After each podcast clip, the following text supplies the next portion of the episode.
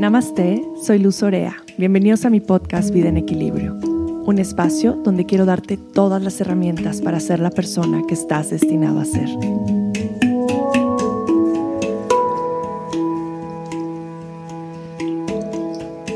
Pues querida hermanita, como siempre es un placer tenerte aquí. Es la segunda vez que estás compartiendo en Vida en Equilibrio. El primer episodio que hicimos juntas fue el de sexualidad sagrada, que no sabes cuántas personas me escribieron para agradecer todo lo que compartiste en ese, en ese episodio y todo lo que pudieron conectar y yo creo que de alguna manera el simple hecho de tener la curiosidad de escuchar tal vez temas a los cuales no estamos acostumbrados o tenemos miedo, merece un gran aplauso, ¿no? El ver un podcast que diga sexualidad sagrada, dices, ay, lo escucharé o no lo escucharé. Y el hecho de tener la curiosidad ya merece una gran celebración porque te abre nuevos paradigmas, te ayuda a tener más información eh, y obviamente a poder crear cambios que te ayuden de alguna manera a vivir la vida diferente. Y creo que algo que vamos a compartir en este episodio justamente eh, pues va a crear esto mismo, ¿no? Esta curiosidad de poder entender en profundidad un poco más nuestro cuerpo, nuestras experiencias previas, nuestra niñez y cómo nuestro cuerpo reacciona ante eso que hemos aprendido. Hoy vamos a hablar sobre el trauma y el sistema nervioso y tenerte a, ti para compartir sobre este tema me, me, llena por completo el corazón y sé que lo que tienes para compartir es algo que viene mucho de tu experiencia personal y yo creo que cuando compartimos desde nuestra historia, desde nuestra experiencia, desde nuestros procesos, eh, tiene un impacto como mucho más profundo, ¿no? Porque podemos hablar desde esa verdad de decir, ah, así se vive, así se siente, y de esta manera podemos ayudarnos a vivir con un sistema nervioso eh, regulado, ¿no? En su mayoría posible. Entonces, pues es un honor, como siempre, tenerte. Bienvenida de nuevo a Vida en Equilibrio. Ay, pues un gusto, Lucecita. La verdad es que para mí, primero verte, pues es ya una herramienta de mm, regulación. es mm. precioso comenzar el día de hoy platicando contigo y pues recordando un poco. Creo que para mí lo más lindo es poder compartir con las personas que a veces creemos que tenemos que caminar así largos caminos, eh, estudiar muchísimas cosas. Mm. Y de pronto cuando nos damos cuenta de algo que tú nombraste ahorita, nuestra mayor escuela y nuestro mayor entrenamiento ha sido nuestra vida. Sí. Y si todos pudiéramos ver que todas las experiencias que hemos vivido han sido entrenamientos, pues de alguna manera nos empezaríamos a convertir en expertos de eso que hemos, de, que hemos vivido, ¿no? Y creo que eso ya da una calma, ¿no? Para todos los que nos escuchan. Es como si todas las experiencias que has vivido, incluso las traumáticas, han sido tu entrenamiento, mm. de que eres experto o experta ahora, ¿no? Y ese es el entendimiento que a mí me gusta pues compartir ahora con, con hombres y mujeres y niños y niñas y jóvenes. Me parece, me parece bellísimo, hermanita, y me encantaría empezar por, por hablar un poco acerca del trauma. Sé que ahora lo escuchamos mucho más. No quiero decir que está de moda que se hable, sino en, de alguna forma podría ser así, siempre ha existido, ahora tenemos más información, pero creo también que entre tanta información de pronto puede ser como muy confuso y a veces no nos queda claro, ¿no? Porque de pronto, no sé, yo antes pensaba que el trauma era algo eh, como muy impactante que te pasó en la vida y de pronto caí en el entendimiento que pueden ser cosas eh, de la cotidianidad que para ti crearon un trauma en tu niñez. Por ejemplo, que pasaban por ti tarde a la escuela. Tal vez no fue una violación, tal vez no fue eh, un robo, un asalto, un, pero fue algo que creó en ti un trauma. Y en este momento de tu vida, cada vez que alguien llega tarde o se activa ese, esa memoria, ¿no? Se activa y entonces reaccionas y entonces te enojas o entonces eh, generas estas, estas, pues sí, métodos de, de protección ante ese trauma que se activa. Entonces me gustaría que profundizáramos un poco más en el trauma a un nivel como mucho más profundo y muy digerible para todos los que nos están escuchando hoy. Claro que sí. Lo primero es entender que, bueno, como, como humanidad, estamos viviendo desde hace muchísimo tiempo, yo creo que desde siempre, bueno, no sé, eh, una vida que creemos que es normal, pero que desde su inicio nos lleva a vivir trauma tras trauma tras trauma. Entonces, el trauma realmente no es tanto eh, algo que te pasa, sino lo que sucede en el cuerpo con eso que te pasa. ¿Sí me explico? Total. Entonces, de alguna manera, eh, cuando nosotros tenemos un sistema nervioso, y creo que antes de hablar de trauma tendríamos que explicar un poquito sistema nervioso para entender, ¿no? ¿Dónde se queda ese trauma? ¿Por qué? Porque es que ciertas experiencias se pueden quedar eh, encapsuladas dentro del cuerpo y por qué otras no, ¿verdad? Entonces, hablando del sistema nervioso, el sistema nervioso es si lo pudiéramos ver para que sea muy digerible, como una serie de ríos que tenemos desde nuestra cabeza, por nuestros brazos, por nuestro cuerpo, todo. A mí me gusta verlo como ríos, mares, como cuando nos enseñaban en el, en el, en geografía, ¿sabes? Los mapas, veías los mantos acuíferos y los ríos y los lagos, pues así nuestro sistema nervioso es como un montón de ríos y mares que van por todo nuestro cuerpo. Y a través de esos ríos y mares, pues están todos estos impulsos eléctricos que van llevando la información de todo lo que percibimos. Todo lo que percibimos, tanto cómo se siente adentro como cómo se siente afuera, tiene que ver con nuestro sistema nervioso. Todo. Y aquí cabe mencionar algo que me encanta. Se habla mucho que del corazón y que si el corazón y que se habla el corazón. Y la realidad es que el único que permite que sintamos o no sintamos es el sistema nervioso. ¿no? Entonces es muy interesante cuando nos damos cuenta que realmente nuestra capacidad de sentir y percibir viene de estos mantos acuíferos que tenemos dentro. Pero ahora, estos, estos mantos acuíferos, este sistema nervioso, cuando el sistema nervioso es, eh, está como em, flexible, cualquier cuestión que sucede, hay espacio para que entre, ¿cierto? Pero si ese sistema nervioso está, eh, ¿cómo se dice?, rígido, colapsado, cualquier cosa que entre puede desbordarlo. Este es el tema del trauma. Este es como, y se los voy a poner de una manera muy digerible, como tú dijiste. Pongamos, hagamos de cuenta que la vida es como una gran sopa que vamos a cocinar todos los días, ¿no? Cada día vas a cocinar una sopa. Hoy nosotras estamos empezando a cocinar. Y nuestro sistema nervioso es la olla o el, es decir, la ollita o el caldero donde vamos a cocinar esa sopa. Cuando un sistema nervioso está eh, rígido es un cuenquito súper chiquito, ¿verdad? Y tú le quieres meter, quieres hacer una sopa de verduras. Pero si tú le metes una zanahoria gigante, se desborda porque no cabe, porque el sistema nervioso está, está comprimido. Si le metes luego una papa, pues se hace un caos.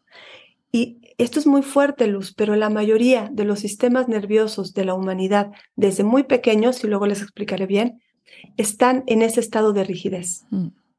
No hay. Idealmente debería ser un cuenco, donde la sopa, tú puedes decir, bueno, he hecho una, una zanahoria este día, mañana eh, le echo un apio, le echo perejil, le echo cilantro, y se cocina a fuego lento las emociones de mi día, las experiencias, y están ahí cocinándose. Esto no pasa ni siquiera en los niños, Luz. Mm. Y ahorita vamos a explicar por qué. Entonces, ¿por qué viene el trauma? Porque nuestro sistema nervioso no puede em, no puede asimilar, no puede digerir las experiencias que vivimos y nos desbordan. Cuando un sistema está rígido, está colapsado, literalmente es como una olla hirviendo, pues sacando todo así. Ahora, hay una cosa muy interesante que pasa aquí. En, en el reino animal, porque tú dirías, bueno, pero pues trauma va a pasar todo el tiempo, ¿cierto?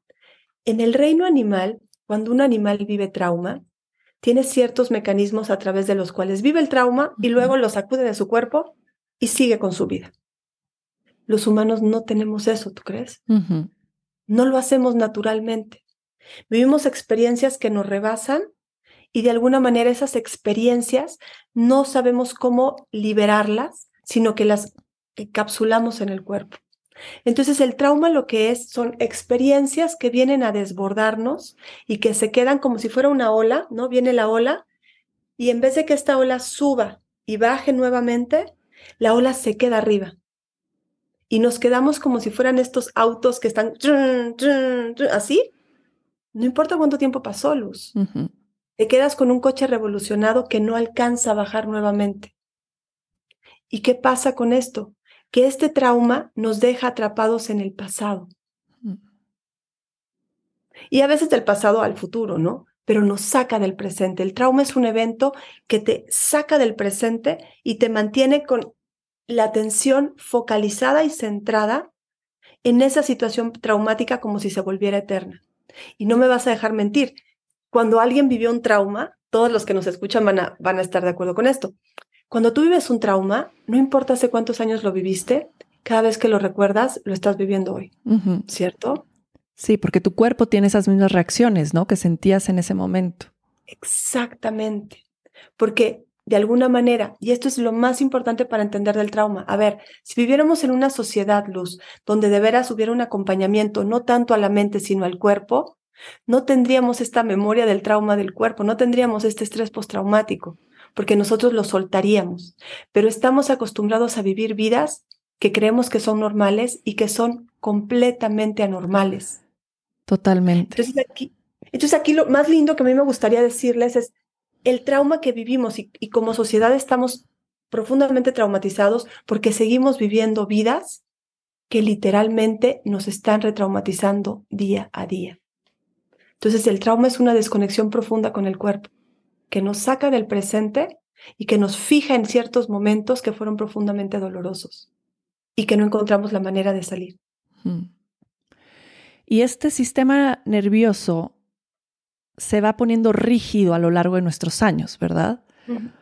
Exactamente. Fíjate lo que, lo, que, lo que creo que deberíamos empezar para que vayamos desde el principio muy claro. Nuestro sistema nervioso empieza a formarse en el cuerpo de mamá, ¿cierto? En los primeros nueve meses de gestación. O sea, los seres humanos no nacemos cuando salimos del vientre de mamá. Nosotros ya desde el vientre de mamá estamos siendo seres, estamos aprendiendo. Y lo primero que aprendemos es a sentirlos. Y aprendemos a sentir en resonancia con cómo se siente mamá. O sea, nuestro sistema nervioso está en entrenamiento desde que nos empezamos a formar en el vientre. Todos los impulsos eléctricos, que son las emociones que mamá siente, el sistema nervioso del bebé las aprende a sentir. Y tenemos nueve meses para aprender cómo se siente, por ejemplo, cada vez que papá se acerca. Por eso la madre es la que guía si el bebé se va a sentir seguro o no con papá. Porque cuando el papá se acerca, ¿no? Y la mamá, si siente confianza, pues el bebé siente que cuando viene esa voz hay un impulso que se siente bien. Pero si la mamá no siente confianza, cuando viene el papá y siente esa voz, ya hay un impulso de, uff, alerta, alerta. Y cuando sale el bebé, cuando viene esa voz, lo que siente es alerta. O sea, y esto es, muy intenso, pero es de veras muy importante entenderlo. Nuestra madre es nuestra primera maestra en el arte de sentir. Nosotras, nosotros nos sentimos exactamente como nuestra madre se sentía. No como nuestra madre se comportaba, Luz, no como los buenos hábitos que tenía, eso no.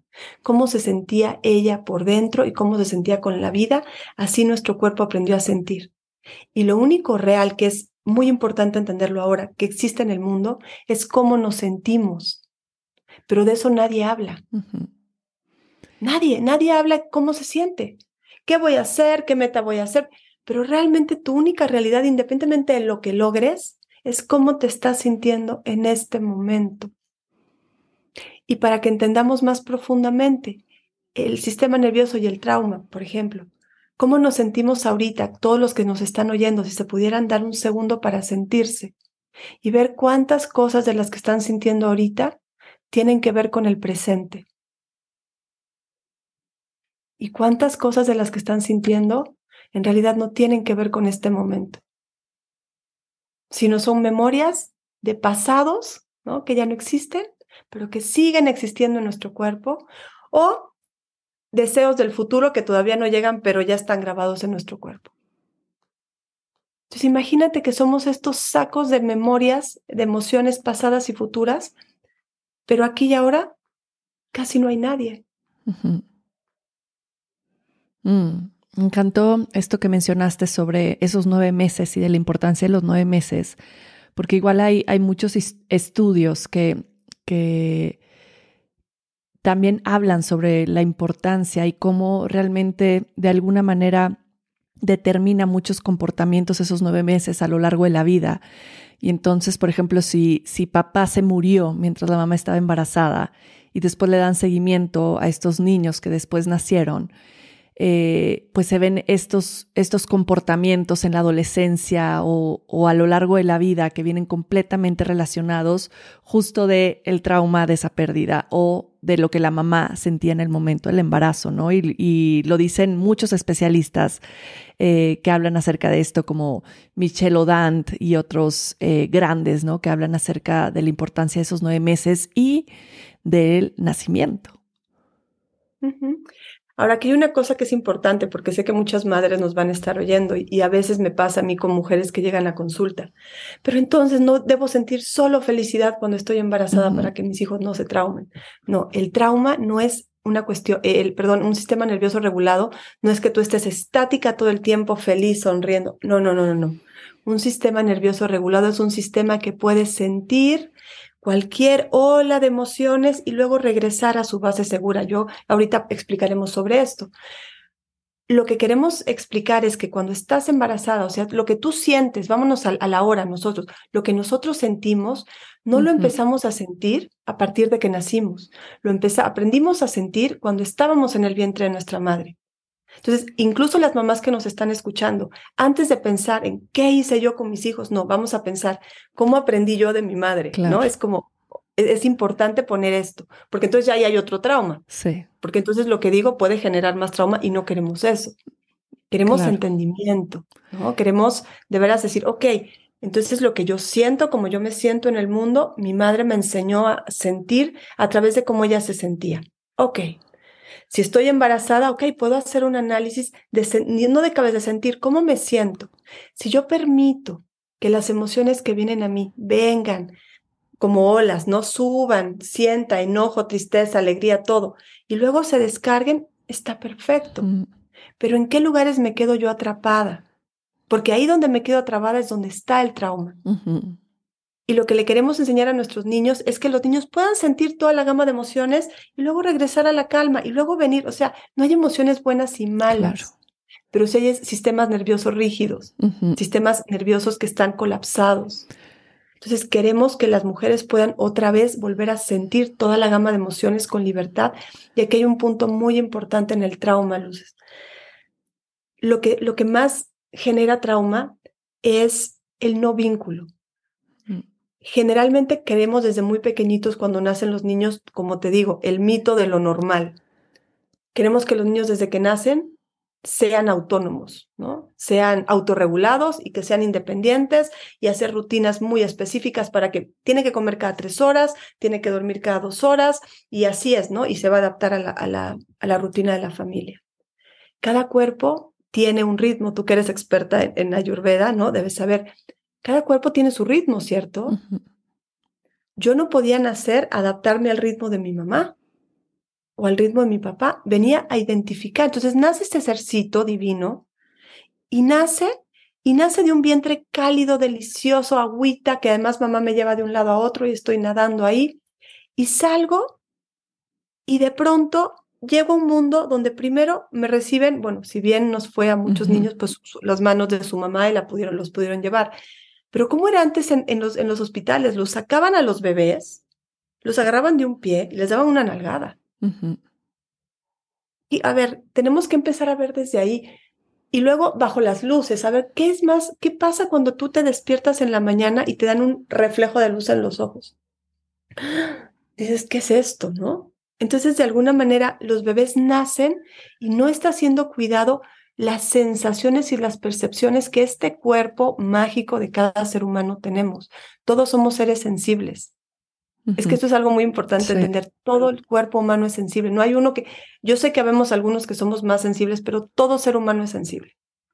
Cualquier ser humano que no es sensible es porque tiene una, una memoria del trauma muy fuerte. Entonces, desde estos primeros días, si el bebé no pudo tener lo que necesitaba, que era piel, sobre todo piel, calor, o sea, yo ahorita estoy congelada, pero la, la, tibieza de, de, las manos de mamá. La leche, por ejemplo. Que la leche, eh, que esto es muy importante. Claro que la lactancia es muy importante por la leche, pero ¿qué crees? Es más importante por el vínculo y el contacto. Porque el bebé al prenderse al pezón, se está volviendo a conectar con el vientre de donde vino. Entonces, la única manera que yo me siento conectado a mi casa, que era mi madre, es me prendo aquí, huele igual, escucho el corazón de mamá, estoy en casa, me, puedo regular. ¿Qué es lo que genera que haya trauma, Luz? Que haya experiencias en las que yo siento que mi vida está en riesgo. Si yo nazco y de alguna manera tengo hambre, que en el vientre no, pues tenía hambre y me llegaba por el cordón, ¿cierto? Pero ahora tengo hambre y quiero comer y estoy llorando porque quiero comer y nadie me atiende porque no es mi hora de comer. El primer trauma que tenemos, y por eso es que te quería, te quería hablar de esto, es preverbal. No es ya cuando empezamos, es preverbal, es todas las sensaciones que ese pequeñito ser sintió que no pudieron ser satisfechas. Empieza a llorar el bebé, quiero comer, quiero comer, no es momento y que llore hasta que se acostumbre. Y el bebé qué hace, pues mi vida está en riesgo y no es con pensamientos, es, ok, me tengo que aguantar, no, estoy en riesgo. Y ya hay un colapso del sistema nervioso donde nos volvemos rígidos entramos en estos tres estados, ¿no? Que es lo que quisiera explicar ahorita. Nos sentimos en riesgo y entonces desde ese riesgo dejamos de sentir. Y luego viene, eh, eh, es hora de dormir, que, se, que llore hasta que se duerme. Pero yo no tengo sueño. Pero es hora de dormir, el bebé que se acostumbra y si no se va a acostumbrar a los brazos. Entonces queremos seres autónomos y, y autorregulados desde bebés cuando el sistema nervioso luz en los primeros años necesita corregulación, y esto es muy importante para todas las madres y padres. Los niños no se pueden autorregular, no es posible. Y si tú quieres que un niño sea, eh, ¿cómo se dice?, autorregulado, independiente, estás generando un trauma brutal, porque los niños aprenden a corregularse con el vínculo con los cuidadores primarios. Entonces, queremos sistemas nerviosos regulados, empecemos a cuidar, poder estar presentes para nuestros niños, para que ellos puedan ir en esa exploración de las emociones desde la primera infancia, desde los primeros meses, y saber que tienen acompañamiento. El vínculo seguro es lo que más sana, Luz. Mm. Queremos ir desde antes de hablar del trauma, ¿no? Por eso hablo de esto. Es como, queremos que, que haya de veras más seres en este planeta que puedan de veras ser seres regulados, pues aprendemos a corregularlos. Ese es el secreto, ¿no? Y una de las grandes formas de corregular, como lo mencionabas a través de la lactancia, y cuando, bueno, ya no existe la lactancia, pero es a través del tacto, del abrazo, del, esa es una forma en que empezamos a regular a nuestros hijos, nosotros respirando en calma y el latido de nuestro corazón en calma, y entonces tocamos nuestro corazón y tocamos su corazón y vamos a respirar juntos. Es una manera de enseñar a corregular, pero ahí viene lo importante, que si nosotros no sabemos regular, autorregularnos a nosotros mismos, va a ser bien difícil que podamos enseñarles a nuestros hijos a hacerlo. Y aquí lo que mencionaste eh, sobre las mujeres que tal vez han tenido estas experiencias durante el embarazo, que creo que todos hemos tenido experiencias que nos sacan y de esa regulación del sistema nervioso. Pero aquí lo más importante también, y como lo decías, es traer mucha compasión a nuestra historia, ¿no? Traer mucha compasión en darnos cuenta cómo necesité eso como en mi infancia para sobrevivir en cierto entorno. Pero ahora esa manera ya no me funciona y lo puedo hacer diferente. Es como puedo honrar que en ese momento el llorar para mí cuando era bebé y no tenía comida era mi forma de sobrevivir ante el entorno que me tocó. Pero ahora eso ya no me funciona. Es como honro mucho que en ese momento lo, lo hacía, porque así lo aprendí, porque eh, o así observé a mi mamá que ella lo hacía y de esa manera yo aprendí o me tocó en, en mi familia y, y absorbí como estos patrones, me identifiqué y esas son mis reacciones actuales, pero darme cuenta con mucha compasión de, bueno, ok, eso me tocó. Eso me hizo sobrevivir mi infancia porque fue la forma en que aprendí, pero ahora puedo hacerlo distinto. Y te da mucha paz es como... Sí, sí, perdón, te escucho. No, bueno, ya. Ah, ya. Sí, eso, eso que dices es, muy lindo porque además de esto es, a ver, cuando hablábamos de trauma, justamente este ejemplo que tú dices, si nosotros no recibimos ese abrazo, que yo creo que es lo que nos ha pasado a, casi todos, Luz. De veras, o sea, de veras, de veras, esto es una cuestión, o sea, el trauma no es una cuestión específica. Claro que algunos hemos pasado por más, ¿no? Yo siempre digo, Dios mío, yo podría hacer la enciclopedia, ¿no? Porque pues sí, he pasado por, por bastantes cosas. Pero la mayoría, a ver, ¿cuántos? Mira, yo veo a muchísimas personas te juro que conozco a pocos niños y niñas que llegaron al mundo, bueno, nuestras hijas sí, ¿no? Que llegaron al mundo en el que la mamá eh, la pudo recibir, el papá estaba presente, sentíamos el contacto y la confianza, nuestro bebé se quedó con nosotras, o sea, y no es que nosotros no tuviéramos traumas, oye, por Dios, o sea, yo soy, ¿no? Eh, ahora sí que la enciclopedia del trauma en el cuerpo, pero de alguna manera podíamos estar ahí porque sabíamos que era lo importante y teníamos los recursos para hacerlo, los recursos internos me refiero. Pero la mayoría, como tú dices, de, los hombres y mujeres no tuvimos, no tuvimos eso. Yo nací en un día de terremoto, imagínate, ¿no? Entonces yo tengo miedo, y esto se los cuento porque el nacimiento de veras marca mucho cómo nuestro sistema nervioso eh, se, rige. son los primeros meses, los primeros días, son muy importantes. Entonces, por eso siempre cuando vamos a hablar con mamás, tenemos que, antes de entender que somos mamás, que fuimos hijas. Y para poder ser buenas mamás tenemos que trabajar con nuestra infancia primero. Porque si no, nuestra niña es la que cría. Entonces, claro, las mamás están criando desde el trauma, desde la niña, que está, está con ese trauma en el cuerpo. Y necesitamos atender a esa niña. Es muy importante. ¿Y cómo la necesitamos atender? Y esto es lo que tú decías que me encanta. Si no tuvimos esa, esa corregulación en la infancia, la necesitamos. Si no la tuvimos en la infancia, no es que ahora, ahora tú te lo puedes hacer, no es cierto. Yo lo que he podido entender y lo que agradezco infinitamente es que he tenido el apoyo de infinitas mujeres y hombres que me han acompañado a volver a sentirme segura en el cuerpo. Esto es lo más importante.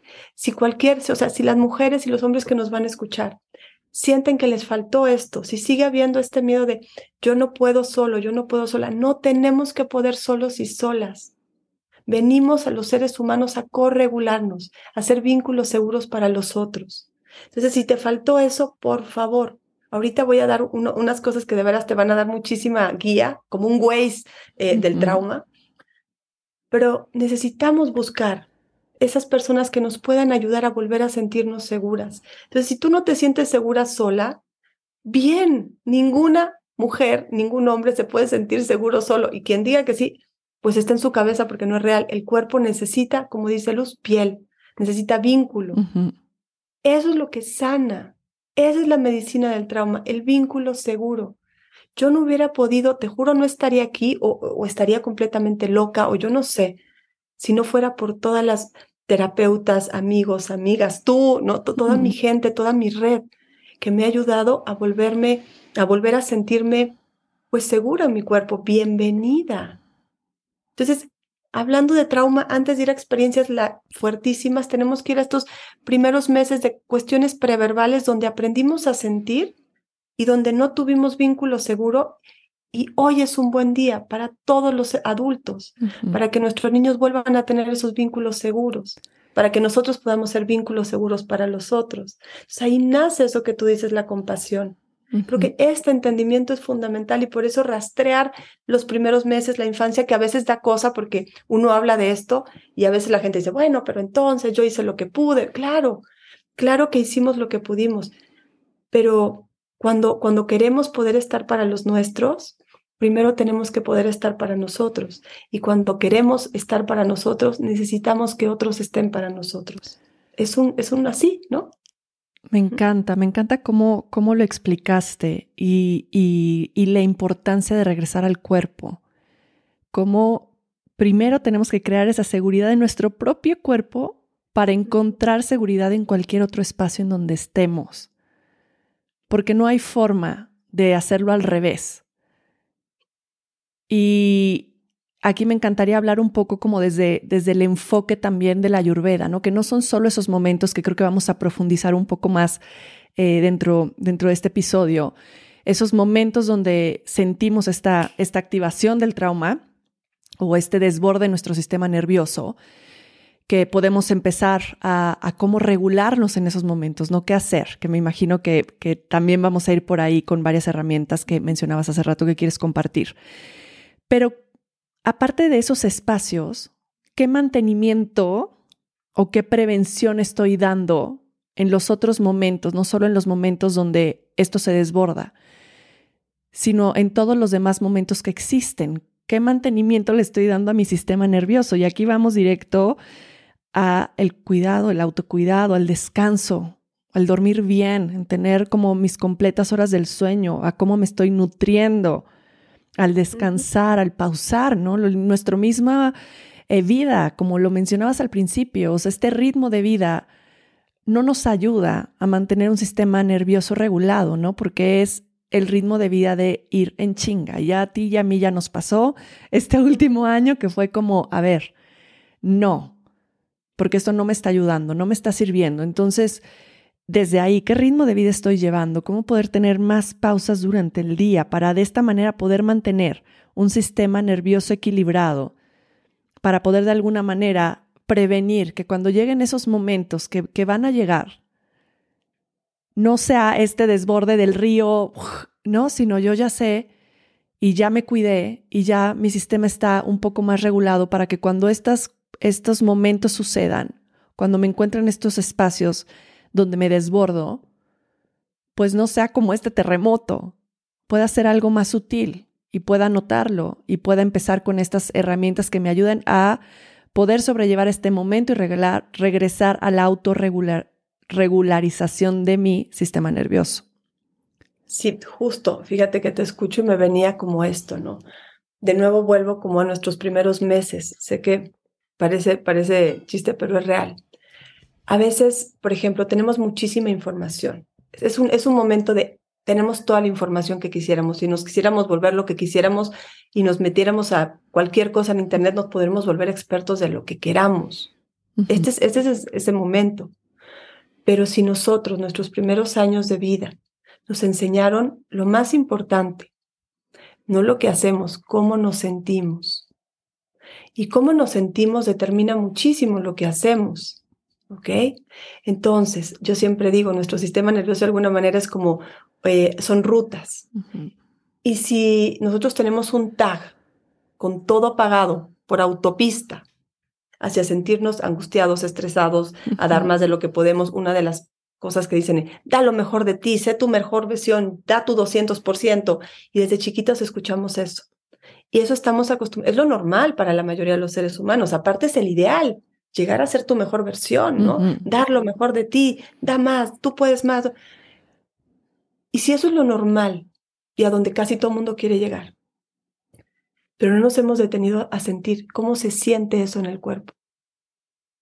Porque mucha gente, Luz, ni siquiera se da cuenta que eso no se siente bien. O sea, desde pequeñitos, por el sistema educativo, por las cosas, nos acostumbramos a ir en busca de algo que está afuera, sin ni siquiera sentir qué está pasando adentro. Entonces, muchas veces quisieras tú, a mí me pasó, te voy a contar, poner rutinas como esto es lo bueno porque estas son las tradiciones y esto me va a servir y esto me va a servir.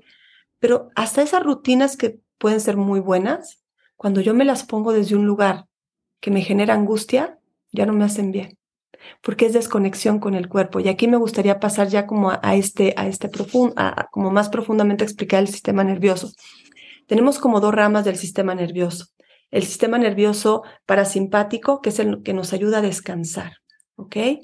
Y tenemos el, nivel, el sistema nervioso simpático, que es el que nos ayuda a acelerar. ¿Ok? Tenemos esas dos respuestas. Pero también tenemos el sistema nervioso autónomo, que de alguna manera tiene tres estados a los que vamos bajando y subiendo a lo largo del día.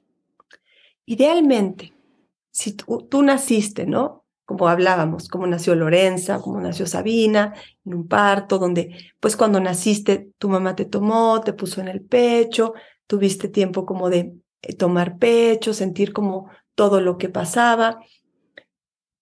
Tú te sentiste bienvenido y seguro. El primer estado es el estado de bienvenida, conexión, seguridad. Se llama vago ventral.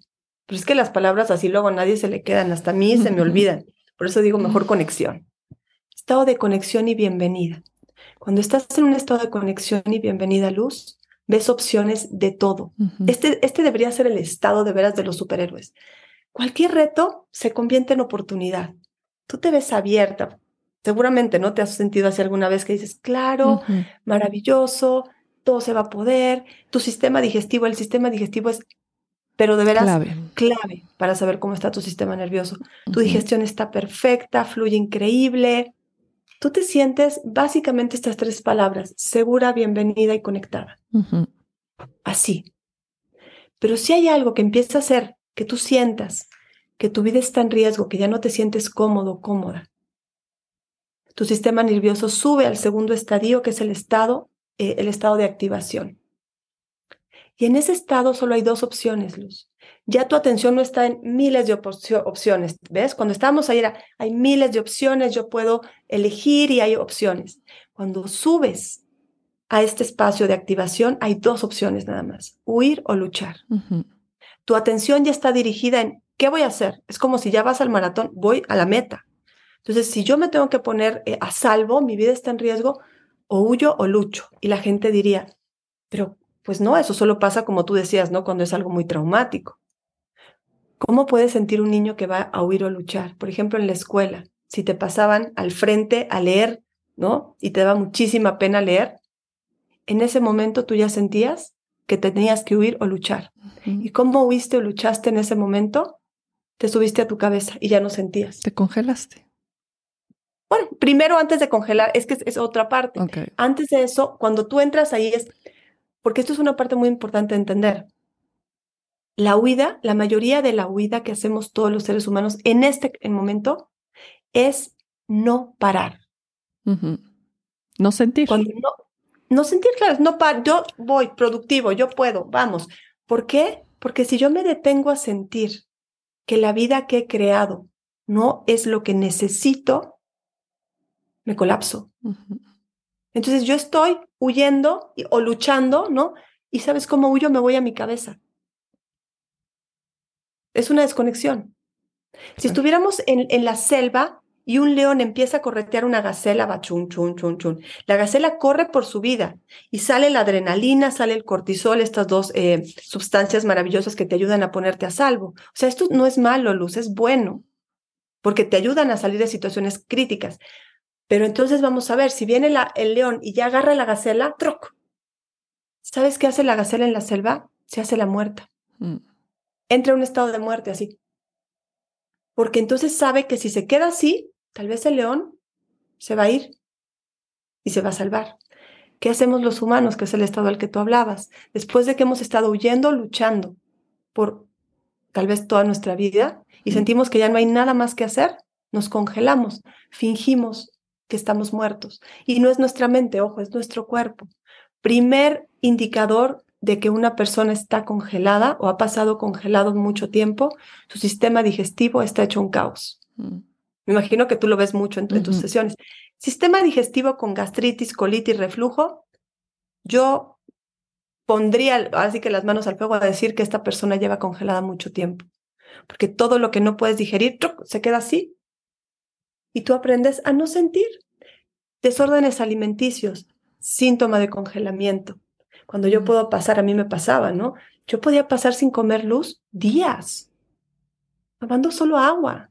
Y ni siquiera me daba hambre, porque ni siquiera estaba conectada con mi cuerpo. Mujeres que, por ejemplo, a veces llegan y es que está viviendo una, una, una relación, ¿cómo se dice?, abusiva. ¿Por qué no se va de ahí? Porque no siente, porque está congelada. Por eso esto de la compasión que tú dices es muy importante. Entender en qué estado emocional estamos. Estamos en conexión, tenemos mil opciones. Estamos en activación, solo podemos ver de qué nos tenemos que defender. Si vamos a huir o luchar. Estamos en congelamiento, ya no estamos. Estoy en modo sobrevivencia. Pero esto el cuerpo lo hace para cuidarnos. Entramos en modo sobrevivencia para poder resistir. Oye, cuando vivimos eventos traumáticos como traumas sexuales, accidentes, cosas así, a veces es demasiado para la psique. Entonces tú, tú te congelas y no sientes hasta que tu cuerpo vuelve a, fíjate esto, vuelve a bajar. Y te lo voy a explicar de una manera más, más, más sencilla y muy mexicana. ¿Tú jugaste encantados cuando eras chiquita? Sí. ¿Te acuerdas? Que yo creo que ya no se juega eso, pero bueno. El juego de los encantados era, había una base segura, ¿cierto? Cuando estabas en base segura, es tu sistema nervioso de conexión ventral. Estás seguro, no pasa nada. Pero de pronto salías de la base segura y corrías. Estabas en activación, corriendo. hasta que llegaba alguien y te tocaba, encantado, te congelaste. Te quedas congelado. ¿Y qué necesitas? Que esto es fundamental para descongelarte. No puedes descongelarte e ir a base segura, eso no es posible. Tenías que alguien llegar, tocarte nuevamente y volver a correr, activación, hasta que llegaras a base segura. Mm. Y aquí el punto clave para hablar. Estamos viviendo, Luz, muchos estados de crisis. Esta crisis de pánico, crisis de angustia, eh, depresiones, todo este tipo de cosas, ¿cierto? Y generalmente cuando vienen estos, e, e, estos, em, estas sensaciones, lo que se quiere es que ya no las sintamos, porque sentimos algo, algo que está muy mal en mi cuerpo. Y yo les diría a todos los que nos escuchan, si estás teniendo una crisis de angustia, crisis de pánico, ansiedad, no es que estás mal, es que estás tan bien que te estás comenzando a descongelar.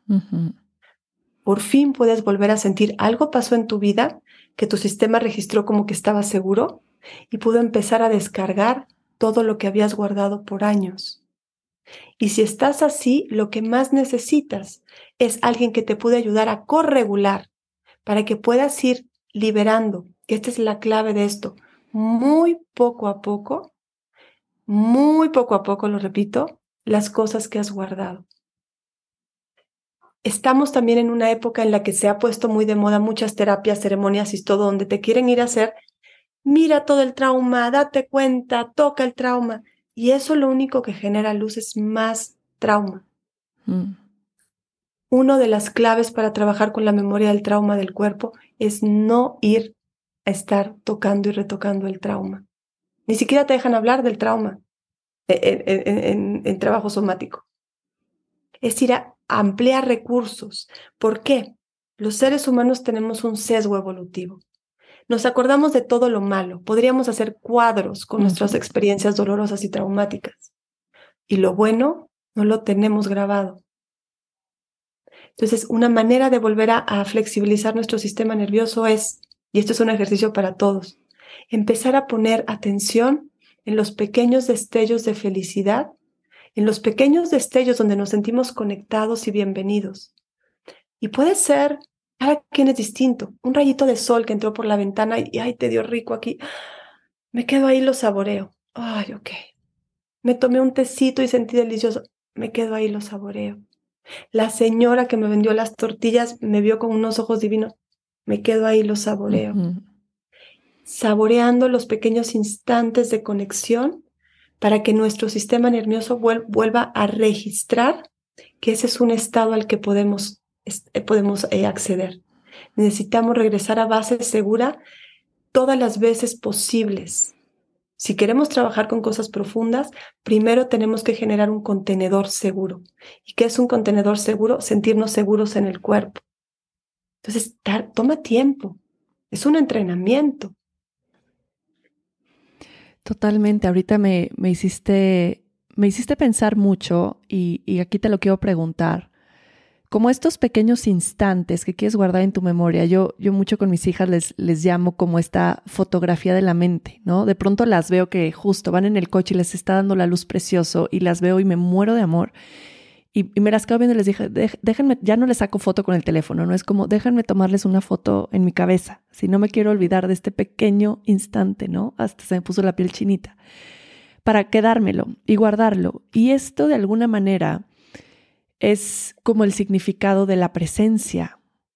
Son estos pequeños momentos que te hacen sentir como si vivieras en completa gracia, como si ya estuvieras siendo eterno, ¿no? Porque realmente la eternidad es vivir en la presencia.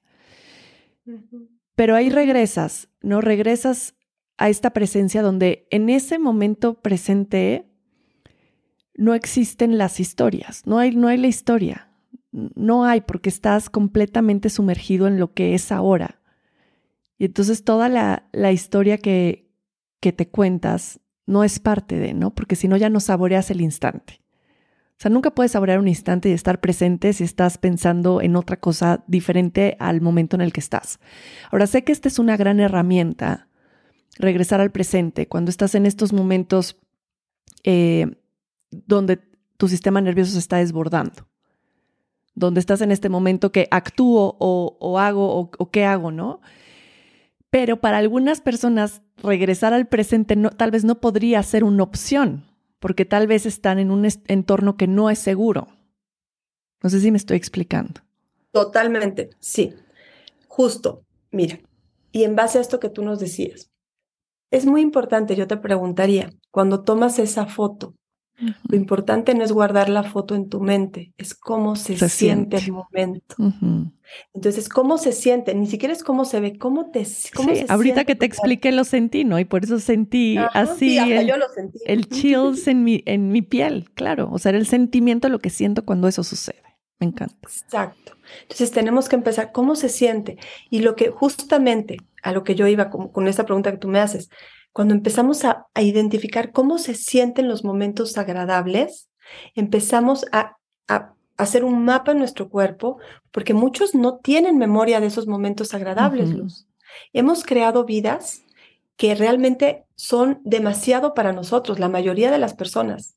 Vidas en las que vivimos rebasados, pero ni siquiera nos cuestionamos si queremos cambiar esa vida porque es lo normal, ¿no? Es, es, Entonces, de pronto, cuando empezamos a preguntarnos cómo se siente todo, entramos en otro espacio. Y si empezamos a darnos cuenta que claro que inclusive las personas que están pasando por crisis de angustia, crisis de pánico, las crisis de angustia duran momentos, aunque yo sé que parece que duran eternos. Les juro que yo soy experta en, eso. Ahora sí que es mi entrenamiento ha estado intenso. Soy maratonista del, pánico y de, la, y de la ansiedad. Este, me he ganado las medallas, ahora sí que primer lugar. Te lo juro. Entonces, eh, cuando uno ha estado tan entrenado para estar en esos estados, el cuerpo tiene que aprender a entrenarse para estar en este estado que yo te hablo de conexión, de bienvenida y de seguridad. Y eso no puede ser un entrenamiento duro, tiene que ser a cuentagotas. Porque como te explicaba, si nuestro sistema nervioso está rígido, ahorita vamos a hacer unos ejercicios para eso, nosotros necesitamos empezar a flexibilizarlo, pero con muy poquito. Entonces, por eso, saborear los pequeños instantes donde se sienta bien. Y alguien seguramente va a decir, no, pero yo nunca me siento bien a lo largo del día. Y de pronto, de pronto, bueno, igual y cuando te lavas los dientes. Bueno, igual y cuando, no sé, eh, algo, siempre hay algo. Y empecemos a poner, aunque sea un milímetro de bien, y poner esa atención, porque nuestra atención nos regresa a un superpoder que tenemos los humanos, que podemos elegir cómo sentirnos. Y el trauma lo que nos ha hecho es que creemos que nosotros no elegimos cómo nos sentimos. Creemos que estamos a merced de nuestro cuerpo, a merced de nuestras emociones y nos sentimos que el sitio más eh, peligroso no es el mundo, es nuestro interior. Claro. Lo que tenemos miedo es de sentir. Y esto es, entonces, es, es como todo, todo un universo empezar a ir en estos pequeños momentos. Cuando alguien está en crisis, y este es un consejo de veras invaluable, crisis de angustia, crisis de pánico, ansiedad, prueben buscar, aunque uno esté en la peor crisis, que se acuerden, llevar su atención a un área del cuerpo que se sienta bien háganse esa pregunta siempre. Escríbanlo porque a veces nos olvida. Si yo estoy en crisis y siento que mi corazón va todo lo que da, mi mente ya como que se está yendo, se me duermen las piernas, no puedo respirar. Y entonces me pregunto, ¿qué parte de mi cuerpo se siente bien? Tal vez el dedo gordo del pielos. Te lo digo porque me ha pasado, ¿no? O tal vez una pestaña, no hay nada que se sienta bien. Digo yo, bueno, pues la pestaña. Llevo mi atención a la pestaña, ¿no? O, a mi mejilla. Ok, aquí, aquí no se siente, aquí en la mejilla no siento pánico. Y llevo mi atención ahí. Van a empezar a ver que si llevan su atención a la parte de su cuerpo que se siente bien, aunque sea el dedo gordo, de veras pruébenlo. Es como magia. Nuestra atención es el superpoder porque nos hace poner la atención en otro lugar y todo nuestro sistema se reorganiza. Mm. Es, eh, les juro que yo he probado, bueno, todo tipo de herramientas, porque sé que a veces cuando uno está en esos, en esos, en esos estados de crisis, que de nuevo, vamos a, siempre que digo algo, siempre me regreso ahora. Eso es lo que me enseñó a mí el trabajo con el trauma. Antes me iba así, no, sí, sí, y ahora siempre es como un rewind, despacito, ok, bueno, ¿no? Em, generalmente no nos damos cuenta, y que eso es lo que habría que poner atención, Luz, antes de llegar a las crisis, ¿qué pasó antes de que yo entrara en crisis? ¿Qué de mis acciones? ¿Qué de cómo me sentía? ¿Qué comí? ¿Qué pensé? ¿A qué persona vi? ¿Qué pasó antes? Porque si yo puedo identificar qué pasa antes de mis crisis, qué tipo de vida estoy teniendo, entonces ya no tengo que estar pensando cómo salir de la crisis cuando la tengo, sino cómo ya no llevarme a esos lugares. Claro, de nuevo a la prevención. Aquí me hiciste pensar un poco cuando mencionabas en, pues sí, de alguna manera hablaste de los recursos internos, ¿no? Y de cómo crear estos recursos internos. De la película La vida es bella. Mm, mm. ¿No? O sea, cómo a pesar de tanta dificultad, o sea, los recursos internos de este señor fue vivir dentro de la dificultad en un espacio bello, crear un espacio bello. Y eso, pues solo lo podía hacer con su recurso interno, ¿no? De cómo lograrlo. Y me lleva mucho también, apenas hablaba con una amiga de eso y, y le platicaba mucho de mi mamá, de cómo yo algo que aprendí de ella es que siempre en los momentos difíciles nos hacía creer que no lo eran. ¿No? Era así como tenía 50 pesos para comprar el súper a seis hijos y te lo juro que yo no sé cómo le hacía pero lo lograba y nos hacía creer que éramos así, que pues sí, que éramos abundantes, ¿no? Que no nos faltaba nada. O sea, nunca hubo una sensación de carencia en mi experiencia o para mí. Siempre sentí que tenía todo, aunque de alguna manera externamente no fuera así, no lo pongo entre comillas, pero ahora regreso mucho a eso siempre, ¿no? Con, con mis alumnos y en las clases y mis pacientes, es dejar de poner nuestra felicidad justamente en lo externo, porque no es sostenible. Y es algo que hemos aprendido también, ¿no? Que la misma sociedad, la mercadotecnia, las marcas nos llevan a creer. Si tenemos el nuevo coche, vamos a ser felices, o si nos compramos esta ropa, o si hacemos este viaje. Y al final siempre estamos poniendo todo en lo externo, sin trabajar, y lo mencionaste al principio de alguna manera, ¿no? Sin trabajar en, qué haya dentro de mí que realmente me puede llevar a esos estados de, pues, de presencia y de plenitud. Y al mismo tiempo recordar, ¿no? Porque ahora estábamos diciendo como estas herramientas de poderles dar a las mamás, ¿no? Ya dijiste una que es bien importante, que yo he usado mucho con Lorenza y que tú me la enseñaste en el primer episodio que grabamos. Y es esto que mencionabas de regresar a momentos hermosos en tu vida, ¿no? Entonces cuando Lorenza está desbordada, es a ver, mi amor, acuérdate de un momento hermoso en tu vida y cómo te sentías, en dónde estabas, ¿no? A ver, cierra los ojos, aquí, aquí, ¿cómo se siente eso? Y inmediatamente se, regula por completo su sistema nervioso. Y lo más hermoso de todo es que la oí hacer ese ejercicio con una amiga suya que vino a la casa. Entonces la amiga se enojó por algo y le dijo, mira, vamos a calmarnos. Cierra tus ojos, imagínate algo, eh, algún lugar donde te guste mucho estar, que es como la playa, ¿ok? ¿Cómo se siente? ¿Cómo se siente en tu cuerpo, no? Y le empezó a llevar a poderse regular ella misma. Y para mí fue bellísimo y me pareció una herramienta súper efectiva, no solo para nosotros los adultos, sino enseñarles a los niños que existe ese espacio seguro y que pueden acceder a él solos. Mm. Y fíjate aquí que dices, justo iba a decir yo algo aquí, ¿no? Cuando tú dices, yo le enseñé a Lorenza, claro que la herramienta es poderosa, pero lo que realmente le está dejando a Lorenza algo distinto es tu presencia y el que mm. tú puedas estar para ella. Y la herramienta más poderosa que recibió Lorenza es que ella aprendió que ella puede estar para otros. Y eso es lo que mm. regula. Mm. Y claro que la herramienta es poderosa, pero la presencia de un ser humano con otro ser humano, un ser humano regulado y dispuesto para estar para ti, eso es el antídoto para de veras sanar el trauma en esta humanidad. Mm. Y, y, a veces eso no implica, digo, los que estamos estudiando ahorita, ¿no? Eh, experiencia somática, pues tenemos muchas herramientas, pero yo me doy cuenta que esa, esa decisión, eso que decía tu mamá, tal vez tu mamá por dentro sentía un montón de cosas, pero la disposición de ella de querer estar presente, ¿sabes? Eso dejó sembrado algo en ustedes.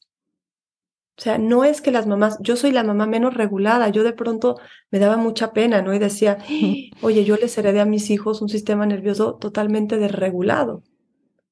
Y también luego me ponía, claro, pero también les heredé esta búsqueda mía por poder volver a mí, por poder Mm. amarme a mí, por poder pedir ayuda. Y creo Mm. que lo que más les he heredado es decirles, amores, solos no podemos nunca. Pidan Mm. toda la ayuda que necesitan. Por favor, nunca sientan que pueden solos. Porque eso es lo que más, lo que más genera angustia, ¿no? Es, y además no es malo, Luz, y aquí ve- vamos a algo más, más profundo. Cuando digo solos, no solo me refiero a humanos. Algo que ayuda mucho con el trauma y lo que nos quita el trauma es nuestra conexión con nuestros recursos internos y externos. Lo primero que vemos cuando empezamos a estudiar experiencia somática es cuáles son tus recursos. Tus recursos para sentirte bien, para sentirte conectado. ¿Qué puedes hacer? Y yo les preguntaría a todos los que nos escuchan. Podemos hacer una lista de recursos internos y de recursos externos. Recursos internos es algo que no necesito de otros para, para que me lleve a mí a ese estado de confianza. En mi caso, uno es, por ejemplo, escribir, bailar. Yo me pongo a escribir y regreso a mí. Mm. Yo me pongo a bailar y regreso a mí. Recursos externos. Para mí, por ejemplo, mi lago, ¿no? El lago de Atitlán, Mm. la naturaleza. Esa también es familia, también me regula. Pero no nos hemos puesto a pensar cuáles son esos recursos. Y yo creo que es lo primero que todas las mamás, qué bonito hablarles a mamás, me encanta. Sí. Es que es como súper poderoso, ¿no? Si todas las mamás desde ya comenzamos a conectar a nuestros hijos, a preguntarles, amor, ¿cuáles son tus, qué te gusta hacer? ¿Qué te encanta? ¿Qué te hace sentir bien? ¿Qué te hace sentir mal? Eh, ¿Qué personas, con qué personas te sientes seguro, cómodo? Porque también hay personas. Ujú. Fíjate que en una época cuando, cuando fuimos a este primer viaje a esa laguna que fuimos, Ajá. que ya fue hace muchos años, yo estaba justo, ¿no? Eh, en mis primeros años de, de, de terapia. Y uno de mis recursos en terapia fue el momento en el que estábamos todas lanzándonos al, al río, ¿te acuerdas? Al, Sí. A la laguna. Y para mí eso todavía, mira, lo llevo Ujú. Adentro, la sensación mía de como chispas así saliendo de mi cuerpo de, wow, Mm. estoy segura, estoy llena, estoy amada, estoy... Ese es uno de mis recursos que lo llevo como botellitas así de elixir adentro de mí. Entonces, enseñarle a los chiquitos, amor, ¿cómo se siente esto? Siempre preguntarles, ¿cómo se siente, amor? "Ah, ¿Se siente bien? Wow, ok, ¿puedes estar ahí? "Ah, ¿Y en dónde? ¿En dónde se siente? Otra pregunta, ¿no? Ujú. ¿Cómo se siente? Ok, ¿en dónde? No, pues en el pecho. Ok, ¿y cómo es? ¿Es frío? ¿Es caliente? ¿Es tibio? Ok, ¿tiene algún color? Mm. Ok, ¿se mueve o se queda ahí? ¿Lo puedes acompañar? Acompaña lo que sientes. Ok. ¿Es demasiado acompañarlo? Ok, mi amor. Entonces me pasa con Sabina, ¿no? Mi hija chiquita. No, mamá, no quiero acompañar. Ok. ¿Cómo se siente tu mano? Ah, mi mano está bien. Oh, ¿Puedes acompañar cómo se siente tu mano? Sí, ok. Y entonces vamos dándonos cuenta que siempre hay un espacio lindo al que podemos acompañar. Y haciendo estos recursos y, dándonos cuenta que nos gusta. Sé que suena loco porque para muchos es, pues claro, mis recursos. Luz, casi nadie sabe qué es lo que lo hace sentir bien. Totalmente. No lo, o sea, ¿qué comida te gusta? ¿Con qué gente sí te sientes bien? Porque si tenemos una vida en la que nos estamos esforzando por lograr, lograr, desconectados de nuestro cuerpo, ¿a qué horas tengo tiempo yo de identi- identificar qué me gusta, qué no me gusta, qué me hace sentir bien? Y aquí hay una cosa como más del macro, ¿no? Cuando yo estoy en un esfuerzo constante, estoy como a, a contracorriente de la vida del río, yo me aseguro, ah, esta es la cosa que tenía que hablar, de estar repitiendo esas experiencias. No hay manera luz para todos los que nos estén oyendo, que no estés trabajando con tus traumas, aunque no estés yendo a terapia, porque tu sistema nervioso se encarga de que sigas repitiendo las mismas experiencias, atrayéndolas hacia ti, que te recuerden cómo te sentías. ¿Y sabes para qué luz? Para que puedas completar lo que no pudiste completar en ese momento. Si tienes Mm. una y otra relación en la que te sientes igual, que seguramente es como te sentías con papá o mamá, justamente se te está invitando todo el tiempo, tú te estás invitando a lo que no pude completar, una respuesta defensiva no completa, lo voy a completar aquí, en el momento que, que, que yo lo logre. Entonces, todas las situaciones que estamos repitiendo una y otra vez, en base a lo que nos sentimos, nos están intentando decir, mira cómo te sientes.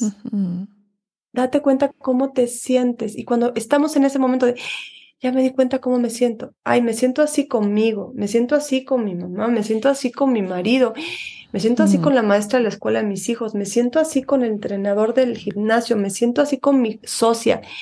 Y de pronto dices en la torre, si yo me siento así, creo que eso es mío.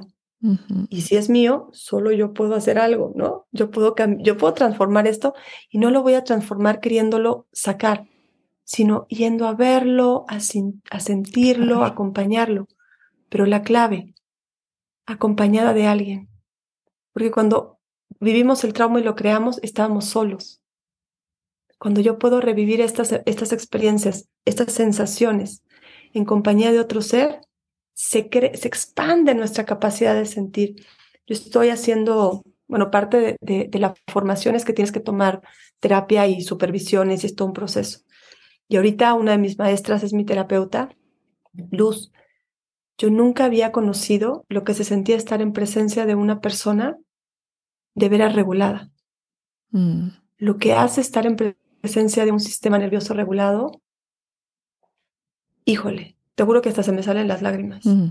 Es lo que hemos, es, la tierra prometida que hemos estado buscando los seres humanos. Mm. De veras, mamás, papás, todos, seres, niños y niñas, acompañémonos los unos a los otros. La presencia de los unos con los otros es fundamental. Y sobre todo, si necesitamos ayuda, busquemos presencias reguladas, porque el sistema nervioso, así como se entonó con mamá cuando éramos chiquitas, se puede entonar con aquellas personas que elijamos para que nos acompañen. Por eso es muy, muy importante quién elegimos para hacer terapia, mm. porque nuestro sistema nervioso se va, ahorita tú y yo estamos sintonizadas, mm. ¿no? Ya, vivimos, ya yo tengo, ¿no? Ya la sensación de Lorenza con los rayos del sol, así la tengo aquí, ¿no? Ya me acordé de, la laguna, ya, o sea, escucho tu voz y me acuerdo de nuestros momentos, ¿no? De viajes, ya estamos sintonizadas. Y qué rico se siente estar sintonizado, corregulado, ¿sabes? Es como, ay, otra vez puedo respirar, ok, ok. Entonces, es muy importante entender esto porque a veces nos sentimos mal porque ¿cómo repito yo las mismas cosas una y otra vez? Mm. ¿Cómo sigo con las mismas adicciones? ¿Cómo sigo con los mismos patrones? ¿Cómo si ya? Te, voy a contar algo muy chistoso, ¿no? Ayer hablaba con mi hijo mayor y yo le, le bromeaba, le decía, ay, mi hijo, es que ya tienes que eh, superar, ¿no? Un tema que tiene. Y me decía, mamá, a ver, ya hice constelaciones, ya hice ceremonias de mm. cacao, ya hice terapia, ya hice biodescodificación, ya hice esto, ya hice, ya hice todo. Yo creo, mamá, que más bien me toca empezar a aprender a vivir con eso. Y nos matábamos de risa los dos. Entonces, de pronto es claro, yo le decía, no, amor, tenemos que empezar a sentir, no quererle ir a reparar, sino acompañar lo que se siente para que una vez que lo acompaña se abra espacio para que algo nuevo más llegue. Mm. Qué hermoso. Y voltear a ver a, esas niñas, a esos niños que fuimos también, ¿no? De chicos y abrazarnos. Porque sí, como, como aprendimos de niños, de diferentes eh, modelos que tuvimos alrededor a, tanto a regularnos como no, o como a seguir ciertos patrones de comportamiento, ¿no? Yo lo, lo, lo vi conmigo durante muchos años, que una forma mía de, pues sí, creo que de, de reacción ante momentos incómodos era no hablar. Y entonces con mis novios decía, entonces ya no vas a decir nada. Entonces no vas a... ¿No? O sea, era este como, no, no voy a hablar. Y luego me di cuenta que cómo lo había aprendido, ¿no? Y fue como, ay, luz, o sea, claro, sí me acuerdo de esos momentos donde tú aprendiste a que hablar era como el, momento más seguro, ¿no? Y con mucha compasión abracé esa luz chiquita y dije, eso te ayudó en ese momento, en este momento eso ya no sirve, tienes que aprender a comunicarte y tienes que aprender a a expresarte desde la empatía, desde el respeto, desde el y a crear nuevas formas y conexiones de relacionarte que en este momento sí te van a servir. Pero en ese momento estaba bien, ya no. ya no, ¿no? Y, y, y, como decías tú, pasan muchas cosas y se necesita mucha paciencia y mucho trabajo, pero pues de ese trabajo simple, O sea, regresar a lo más básico, ¿no? Como lo mencionabas tú, el, regresar al sentir, y lo digo mucho en mis clases de yoga. Empezamos siempre, sigo, vamos a empezar solo sintonizándonos en nuestra respiración, poniendo nuestras manos en el corazón. Y yo me imagino que tal vez unos venían corriendo para llegar a tiempo a clase y tal vez otros tuvieron una mañana de locos. Entonces vamos a autorregularnos, darnos un momento para sentirnos y ver cómo estamos en este momento. ¿Cómo me siento? Sin juicio, sin etiqueta, sin, ay, no, porque te sientes así, eso está mal, debes de sentirte feliz y maravilloso. Y cómo me siento en este momento, en dónde estoy, ¿no? Así como en dónde estoy, regresar al cuerpo, cómo se siente mi cuerpo. Tal vez cansado, tal vez cómo se siente, no importa, solo saber cómo se siente, ¿no? Y, y volver a regresar a la práctica de sentir, que puede ser desde lo más cotidiano, ahorita en dónde están. Y si, si no van manejando y pueden cerrar los ojos y decir, ¿cómo se siente este espacio en donde estoy sentado? Cómo se siente la tela del, sillón, o yo, por ejemplo, ahorita que estoy en mi tapete, ¿no? De eh, cómo se siente el tapete, cómo se siente este rayito del sol que me está dando, que mencionabas hace rato, ¿no? Cómo, cómo se siente este momento. Y, y es algo sencillo, y como lo mencionabas, ya necesitamos regresar a lo más básico y menos complicado, porque a veces se oye tan complicado el proceso que dices, híjole, no, mejor me quedo no sintiendo, porque si voy a necesitar todas esas terapias y todos esos tratamientos y todo eso, qué flojera, no tengo tiempo, no tengo tal vez el dinero para invertirle en tanta cosa. Pero si podemos regresar simplemente a la práctica de volver a sentirnos y tal vez despertarnos todas las mañanas y tocar nuestro corazón y decir, ¿cómo me siento hoy? Ya en verdad estamos haciendo un paso gigante Sí, totalmente. Y entender que hay cosas que son gratis y son las más valiosas, ¿no? Y hablando de eso gratis es, de veras, ¿cuáles son tus recursos? Procura que a lo largo de tu día vayas a visitar alguno de esos recursos que te llevan a un estado de bienestar. ¿Qué se siente bien? Permítetelo hacer. Y mucha gente me dice, ¿no? Seguro te pasa a ti, ¿no? Que llegan con ciertos problemas y algo y, y de pronto eh, te dicen, bueno, pero ¿qué podemos hacer? ¿No? ¿Qué ritual, qué cosa hacemos para que ya se me quite esto? Yo, bueno, al parecer la vida que estás llevando no está siendo la que estás necesitando.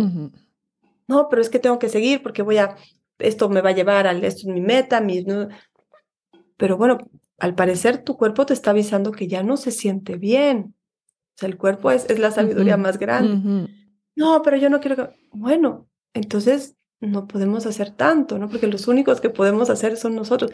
Si no nos, si no nos permitimos lo que se siente bien, no hay espacio para poder procesar lo que no se siente tan bien. E, ese es como uno de los, los secretos. O sea, cuando yo me doy cuenta que la mayoría de las personas que hemos vivido mucho trauma, de veras nos quedamos como, eh, nuestro, nuestro cuerpo se queda como en ese espacio del pasado, porque lo sentimos, lo sentimos como si fuera presente. Esto que hablabas tú de la eternidad funciona para la plenitud, pero también funciona para el trauma. Mm. El trauma se vuelve eterno en el cuerpo porque lo sentimos. Cada vez una persona que vivió abuso, su relación con la sexualidad va a implicar que ese abuso se reviva una y otra vez hasta que no se vaya a poder de veras liberar lo que está ahí. Y se libera sintiendo, pero no solamente sintiendo así de, ah, bueno, ya, no, no, no. Se libera sintiendo pero fíjate esto, sintiéndose seguro. Hmm. ¿Qué pasa con, con esto que, que tú, tú, mencionabas ahorita un ejemplo de nuestros niños? El tema es que esos niños que vivieron ciertas experiencias, esa, ese sentir sigue vivo en nosotros. No es que no queramos, no es que no queramos como darle vuelta a la página y, oye, pero si ya viste, ¿no? Como mi hijo, ya hiciste tantas terapias, ya, oye, ¿qué onda? Ya, ya no te funciona si no me funciona, pero mi sistema nervioso es la única manera que sabe de experimentar esto. Mm. Entonces, no es que seas malo, no es que no te caiga el 20, es que no hay recursos, no hay espacio para que yo lo pueda hacer diferente. Entonces, necesitamos, y por eso las herramientas, por ejemplo, experiencia somática, que es una, una técnica que yo estoy estudiando ahorita del trabajo de Peter Levine, lo que nos ayuda literalmente es a crear un contenedor donde todas esas experiencias traumáticas puedan encontrar espacio mm. para liberarse, para transformarse. Y sobre todo que podamos entonces tocar esa base segura de los encantados que hablamos ahora, ¿no? Acuérdense siempre cuando estén así, ¿en qué lugar estoy? Pregúntense a lo largo del día. ¿Estoy en mi base segura, tengo opciones o ya estoy activada, ya no veo, ya estoy enfocada en qué voy a hacer, ¿no? Una, una, manera de activarnos cuando salimos por nuestros hijos a la escuela y vamos tarde. Ahí viene una activación, ¿no? Así, ya estoy viendo solamente que tengo que llegar, porque no voy a dejar a mi hijo tarde. Y es una activación buena, no es una activación mala. Tampoco es que todas las activaciones son malas. O estoy congelada, ya no siento. Ya me desconecté de mí, ya fue demasiado. Y si estoy congelada, entonces yo me doy cuenta, ¿qué fue lo que fue demasiado para mí? Ah, ok. Con curiosidad. La palabra para transformar el trauma es la curiosidad. Mm. Con curiosidad y profundo amor, ¿por qué estoy sintiendo? Me estoy reconociendo nuevamente. Así funciono. Ok, así funciono. Bueno, voy a empezar a entender y investigar cómo puedo funcionar de una manera que se sienta mejor. ¿Qué tengo que poner yo para que entonces este cuerpo maravilloso que las personas que hemos vivido mucho trauma, a veces creemos que nuestro cuerpo es uno y nosotros somos otro, ¿no? ¿Qué puedo yo hacer? ¿Sabes cuál, es otro, otra, otra manera de saber que estás en activación? Cuando tu cabeza no te deja de hablar. Mm.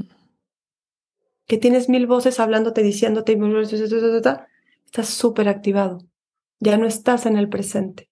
Ya te nos fuiste. El trauma te secuestra del presente, Luz. Mm. imagínate si hablamos que yo digo que mínimo el 80% de la población está con una memoria del trauma brutal, no estamos en el presente como humanidad. ¿Y qué necesitamos para regresar? Volver a sentirnos seguros. Lo digo una y otra vez. Entonces, antes de pensar en cursos, talleres, cosas, tenemos la naturaleza. No hay cosa que regule más que la naturaleza. Y la naturaleza bueno, tú y yo tenemos la ventaja de vivir cerca de, sitios naturales. La naturaleza puede ser una planta en tu casa. La naturaleza puede ser acariciar tu piel porque tu piel es naturaleza. Mm. ¿no? La naturaleza puede ser poner agua, poner unas florecitas en tu casa. ¿Cómo me relaciono? La naturaleza puede ser algo que, que yo algún día quiero hacer como tú, que es cocinar. Mm. ¿no? Pero vamos identificando como primera cosa y muy sencilla qué nos hace bien, qué me hace bien, en vez de pensar todo lo que tengo que sanar, todo lo que tengo que resolver, todo lo que tengo, ¿no? ¿Qué? Y si hoy, hoy, hoy no va a sanar nada, hoy voy a empezar a investigar qué se siente bien, qué le gusta a mi cuerpo. Y voy a empezar a, con curiosidad, saborear esos pequeños momentos ahí, y voy a empezar a invitar a mis hijos e hijas también a preguntárselo. Amor, ¿qué te gusta? ¿Qué te hace sentir bien? Y vamos a poner atención ahí. Donde pongo mi atención, eso crece. Y entonces ya cuando hagamos una base segura, que ya seamos humanos y niños, humanidad, que pueda estar en un estado de conexión y bienvenida, entonces se va a generar un espacio colectivo para que esta memoria del trauma que tenemos por la vida que hemos creado como humanidad se empiece a liberar porque vamos a saber que somos presencias. Aquí hay un punto muy importante, que eso ya es como, como con mi destino, ¿verdad? O mi, mi, misión. Yo creo, Luz, que todos, todas las mujeres somos madres de todos los niños del mundo. Mm. No importa si no tienes hijos. Si vinimos a este planeta, vinimos para estar para todos. Y no desde una cuestión rígida. Porque todos estamos conectados a todos.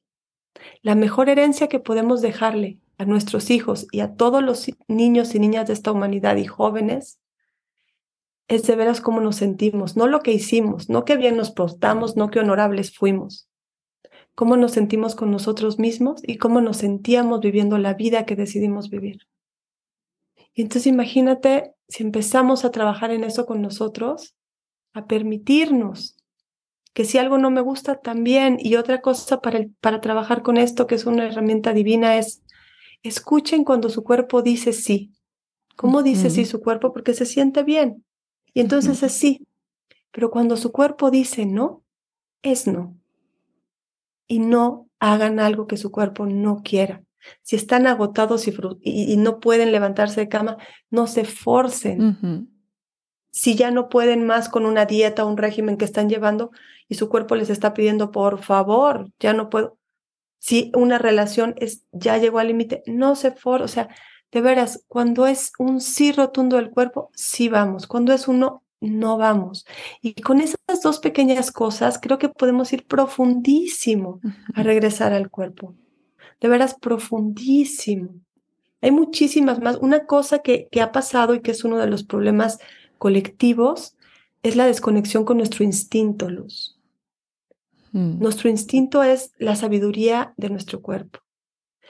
Pero un instinto no puede estar activo, vivo, eh, fuerte, salvaje en un cuerpo si su sistema digestivo está eh, completamente atorado. Eso ha sido uno de mis temas en la vida. Porque entonces ahorita en esta época en la que está tan de moda que la intuición, que las mujeres medicina, que todo este rollo, y yo entonces siempre llego, ¿cómo está tu digestión? No, pues está. Entonces vamos a tener cuidado porque tal vez las intuiciones que estás teniendo no son intuiciones. Tal vez estás en tu cabeza y estás teniendo alucinaciones. ¿no? ¿Estás hidratada? Eso pasa mucho, ¿no? Es como, es que estoy viendo. No, no. Tal vez estás deshidratada. Hay otro término que está muy de moda, empático. Sí habemos gentes que somos altamente sensibles, pero la mayoría de estas personas tuvimos un, eh, de veras, una memoria de, de trauma en el cuerpo brutal y vivimos en estado de hipervigilancia. Y entonces ese estado de hipervigilancia te hace que pongas atención en cómo están las personas todo el tiempo. ¿Por qué? Porque de chiquita tuviste que poner atención en cómo estaban tus papás y tus cuidadores para poder portarte bien y no hacer problema y que todo funcionara bien. Entonces ahora eres empático, ¿por qué? Porque antes de que llegue una persona tú ya la leíste, mm. porque tu niña adentro está viendo cómo se porta bien para que, mm. no, que no haga problemas. Mm. Tenemos que tener mucho cuidado, Luz, con tanta teoría, con tanta práctica ahorita que están proponiendo espiritual, con tanta tradición que ponen porque si eso te genera rigidez en el cuerpo, te genera miedo, te genera de veras conflicto, no es bueno para ti. Entonces, tenemos que tener mucho cuidado de veras a cómo se siente el cuerpo. No ponerles más teoría, sino más escucha. Creo que el camino es la escucha. Pero a veces, como tú dices, escuchar es demasiado, porque ha sido mucho tiempo de no escuchar. Entonces, cuando es demasiado, por favor, busca apoyo. Y el apoyo, de nuevo, no solo son los seres humanos. El apoyo son tus recursos. El apoyo puede ser un árbol, puede ser un río, puede ser ver el cielo nuestros niños. Eso puede ser un gran recurso, Luz. De pequeñito, si no viviste infancia, ponte a ver las nubes y cómo las nubes se transforman. Inmediatamente tu sistema nervioso se va a sentir seguro. O sea, el recurso más grande es la naturaleza. Ahí está, ella es la maestra, ella, ella es la mamá, es la biblioteca, es el recurso infinito. Mm. Entonces, para las personas que de veras quieran comenzar en un proceso de trabajo con el trauma, vuelvan a retejerse, a conectarse con la naturaleza, porque ella les va a enseñar de los ciclos. Yo me acuerdo en el curso que, que tomé contigo, que me encantó de Ayurveda, me encantaba eso, ¿no? Como Tú decías cómo nos hemos desconectado de, nuestro, de los ciclos naturales. Y cómo esa desconexión, Luz, eso es una memoria del trauma. Y tenemos que volvernos a conectar con los ciclos naturales para volver al cuerpo. No hay de otra. Entonces, no tanto nos rijamos por lo que dicen los humanos que tenemos que hacer, sino observemos lo que la naturaleza hace desde que comenzó este planeta. Y eso nos va a regular. Mm. Claro, claro, me parece, me parece bellísimo este, este mensaje tan poderoso de regresar a la naturaleza y al cuerpo. Me acuerdo que, que cuando empecé a consultar ya eh, desde esta visión como ayurvédica y empezaban a llegar los pacientes y decían como que lo que estaban buscando, ¿no? O su intención con esa consulta era aprender a comer mejor. Y entonces yo en lugar de preguntarles, bueno, dime qué comes, les decía, oye, dime, ¿practicas algún deporte o bailas o haces yoga o meditas? No, no hago nada. Ok, entonces lo que vamos a empezar a hacer es que vas a empezar a tomar yoga. ¿Ok? Y era como, pero si yo quiero comer mejor, ¿no? Y era como, sí, pero entonces no estás conectado a tu cuerpo y no vas a poder llegar a esa intuición de elegir alimentos que se sientan bien para ti porque no estás conectado contigo. Entonces hay que regresar a esa primera conexión, ¿no? Que me parece súper lindo y de ese rato estoy, estoy pensándolo cuando lo mencionaste para poderlo compartir. Pero me encantaría que podamos ir eh, cerrando y que me puedas ir dando, eh, me gustaría mucho hablar de este tema, igual no, no tenemos que expandirnos mucho, pero tú tuviste esta experiencia con esta cuestión que está tan de moda, que son los, los el ice bath, ¿no? Que te metes en la cubeta con hielos y que todo el mundo lo está haciendo y entonces ya lo hacen como si fuera, bueno, vamos a desayunar, ¿no? De hoy va a haber lo de los hielos y vengan todos. Y me encantaría desde esta visión, tanto de lo que hemos estado hablando durante esta hora, tanto del sistema nervioso como del trauma, ¿qué pasa más allá de meterte en esta cubeta con hielos, que es todo lo que comienza a activarse? Bueno, primero vamos a ver desde el sentido común, ¿ok? Que es lo menos común del planeta. Si estamos hablando que el sistema nervioso tiene estos tres lugares, estos estadios, conexión, activación y congelamiento, ¿cierto? Estamos hablando que la humanidad hemos estado congelados por mucho tiempo, ¿cierto?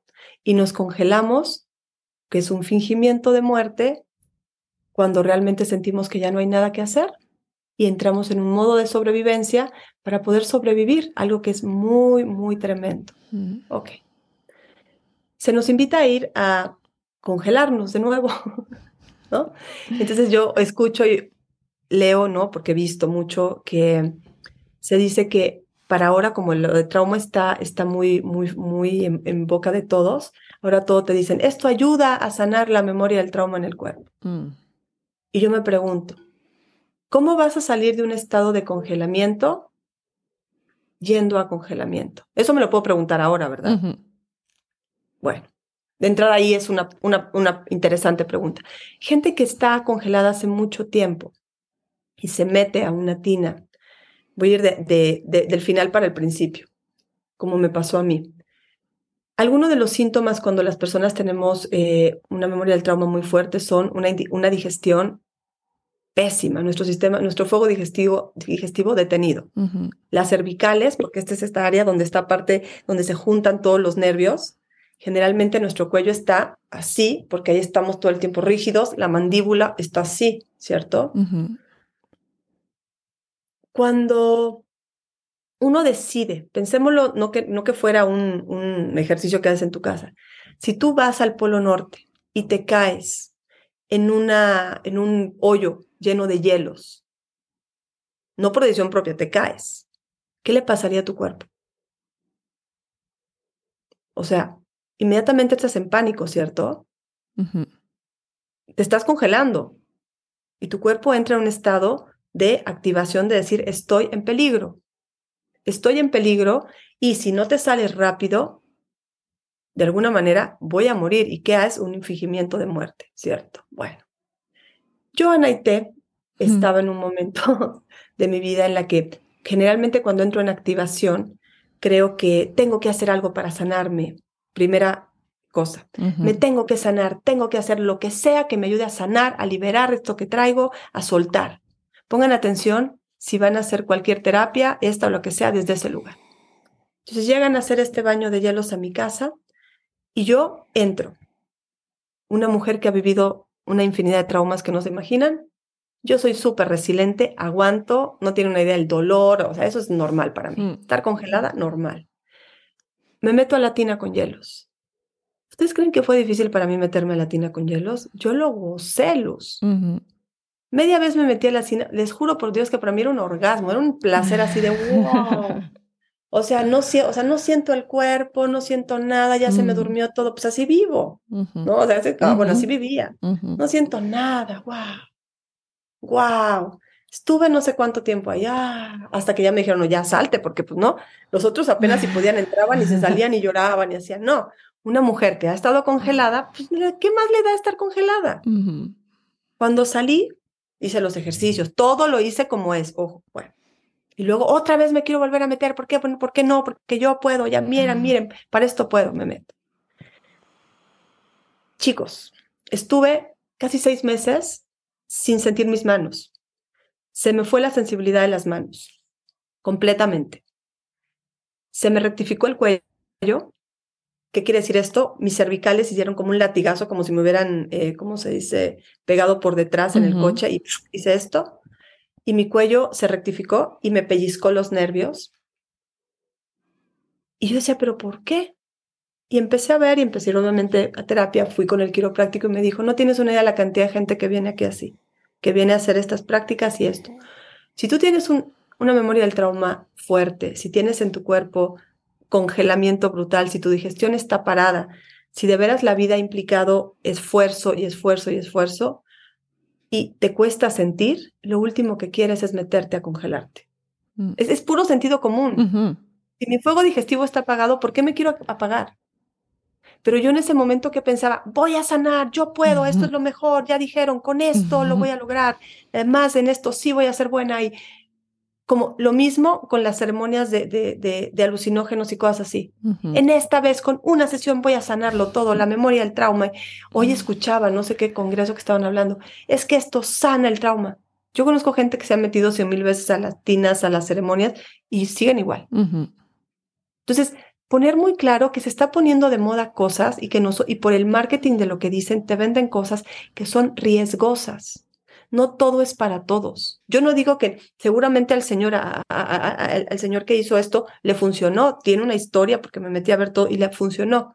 Pero para las personas que tenemos un nivel de trauma muy fuerte en el cuerpo, que ha sido muy duro sobrevivir y que estamos en modo sobrevivencia, no quieres meterte a cosas que te impliquen que tu cuerpo diga, ¿qué dijo mi cuerpo en ese momento? Híjole, otra vez esta chava me metió en un estado de crisis, porque es algo que hacía continuamente. Otra vez, ¿y qué hago? Me desconecto y me congelo. Pues ya que otra, ¿no? Finjo que estoy muerta. Les juro, Luz, estuve seis meses sin sentir las manos. Mm. Seis meses. ¿Por qué? Porque fue mi adolescente con esta memoria del trauma, ¿no? que se metió a hacer todas esas cosas.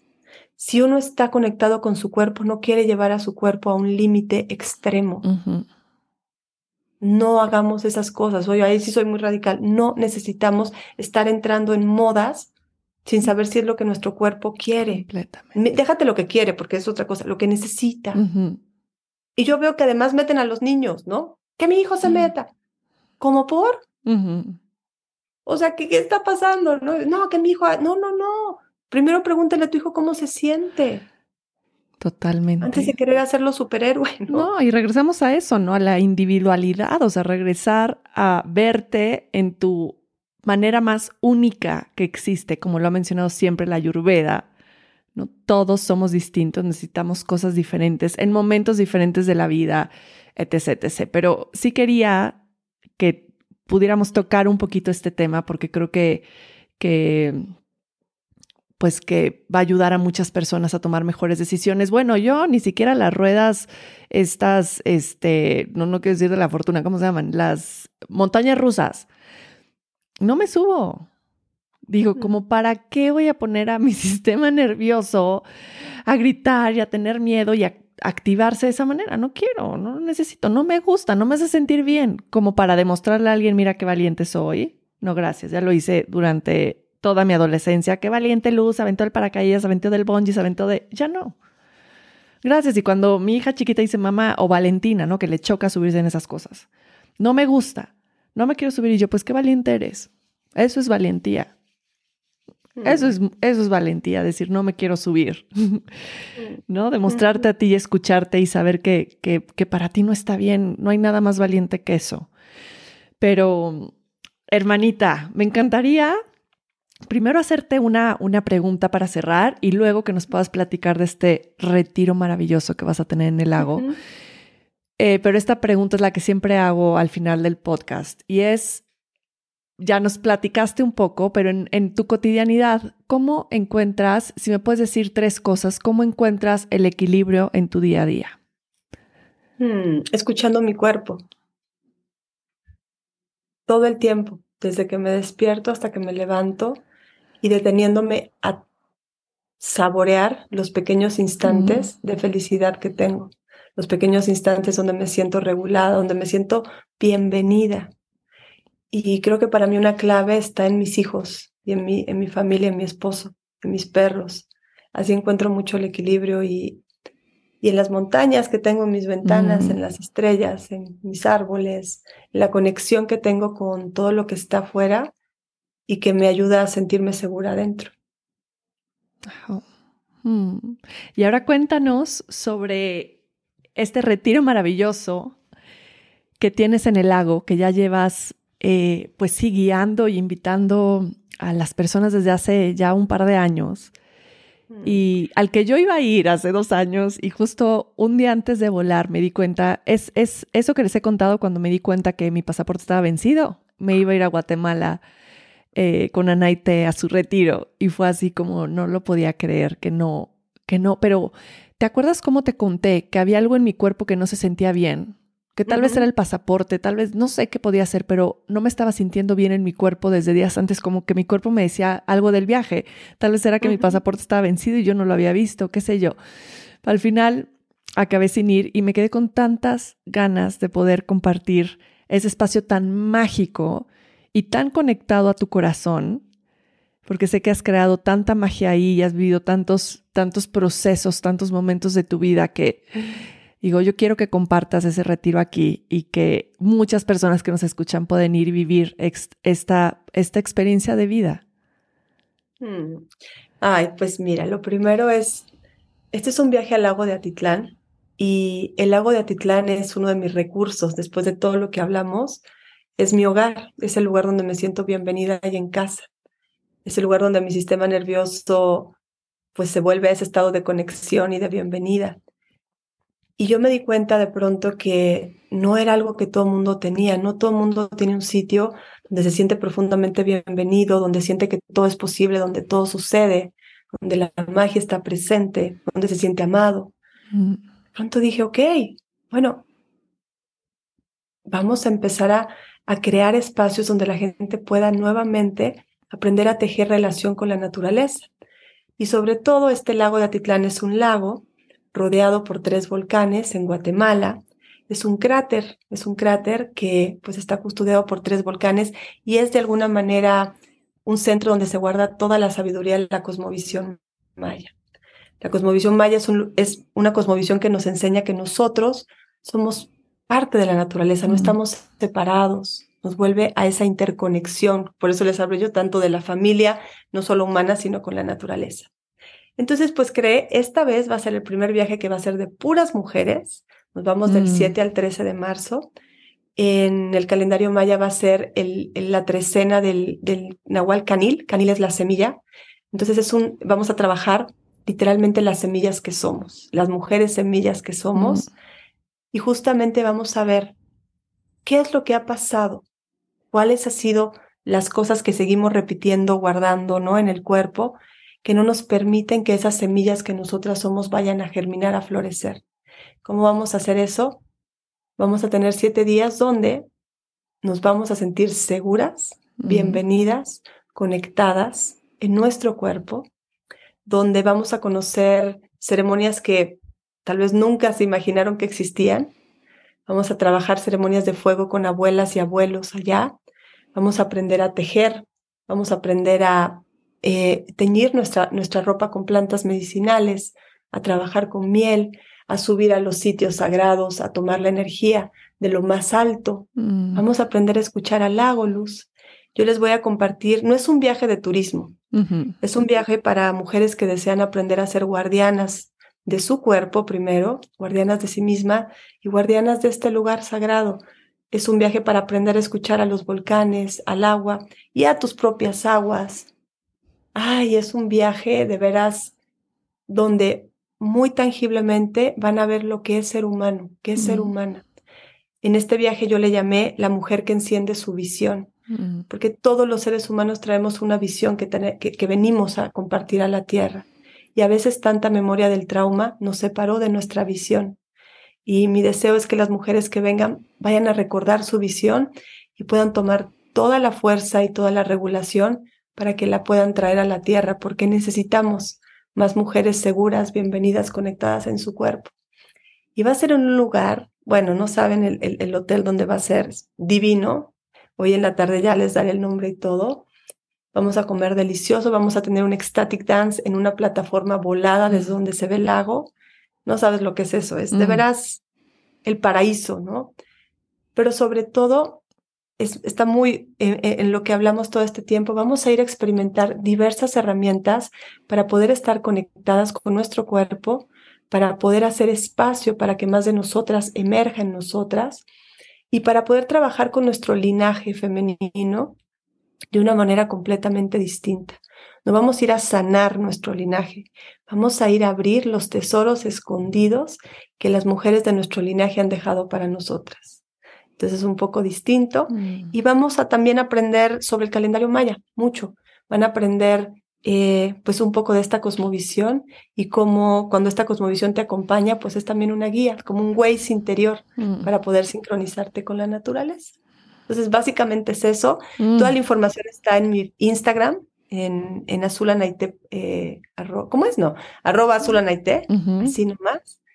Y pues está armando un grupo de mujeres preciosas. ¡Ay, vente, Luz! Sí, ya, bueno, yo creo que todas las que escuchamos esta descripción ya estamos aquí escuchando y por acá buscando los vuelos para podernos ir a Guatemala. Bueno, lo que me hiciste sentir ahorita que, que hablaste sobre eso, ¿no? Creo que sí, vamos a Guatemala. Sí, ay, sí, sí, es un llamado para todas las mujeres que están listas para volver al cuerpo. Y no solo para nosotras, porque lo que vamos a trabajar, pues es para que cuando nosotras transformamos cómo nos sentimos y nos volvemos a sentir seguras, podemos transmitírselo. Es un viaje para que las mujeres empiecen a trabajar en la herencia y le van a dejar a sus hijas, a sus hijos, que es cómo se sienten. Uf, Qué hermoso, hermanita, qué belleza tu compartir y tu medicina.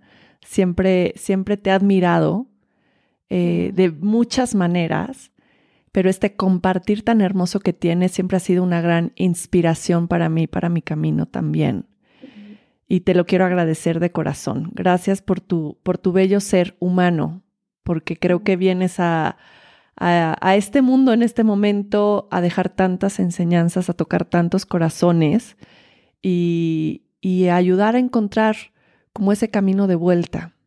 Y, y, esto lo celebro siempre, ¿no? Que, que te conozco, eh, que tengo esa gran oportunidad de caminar este camino contigo. Creo que estoy completamente agradecida por tenerte como un gran regalo en mi vida. Mm. Ay, te amo. Gracias, gracias por este, por este espacio y gracias a todos los que nos escucharon.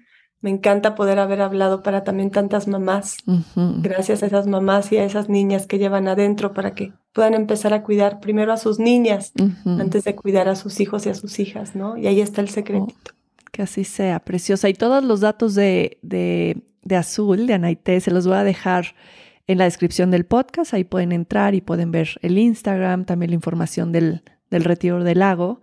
Y bueno, igual no queda más que agradecerles por estar aquí, por escucharnos y compartamos este episodio para que pueda eh, ayudar justo a crear una mejor, pues no sé si llamarlo mejor, pero una humanidad más amorosa y consciente.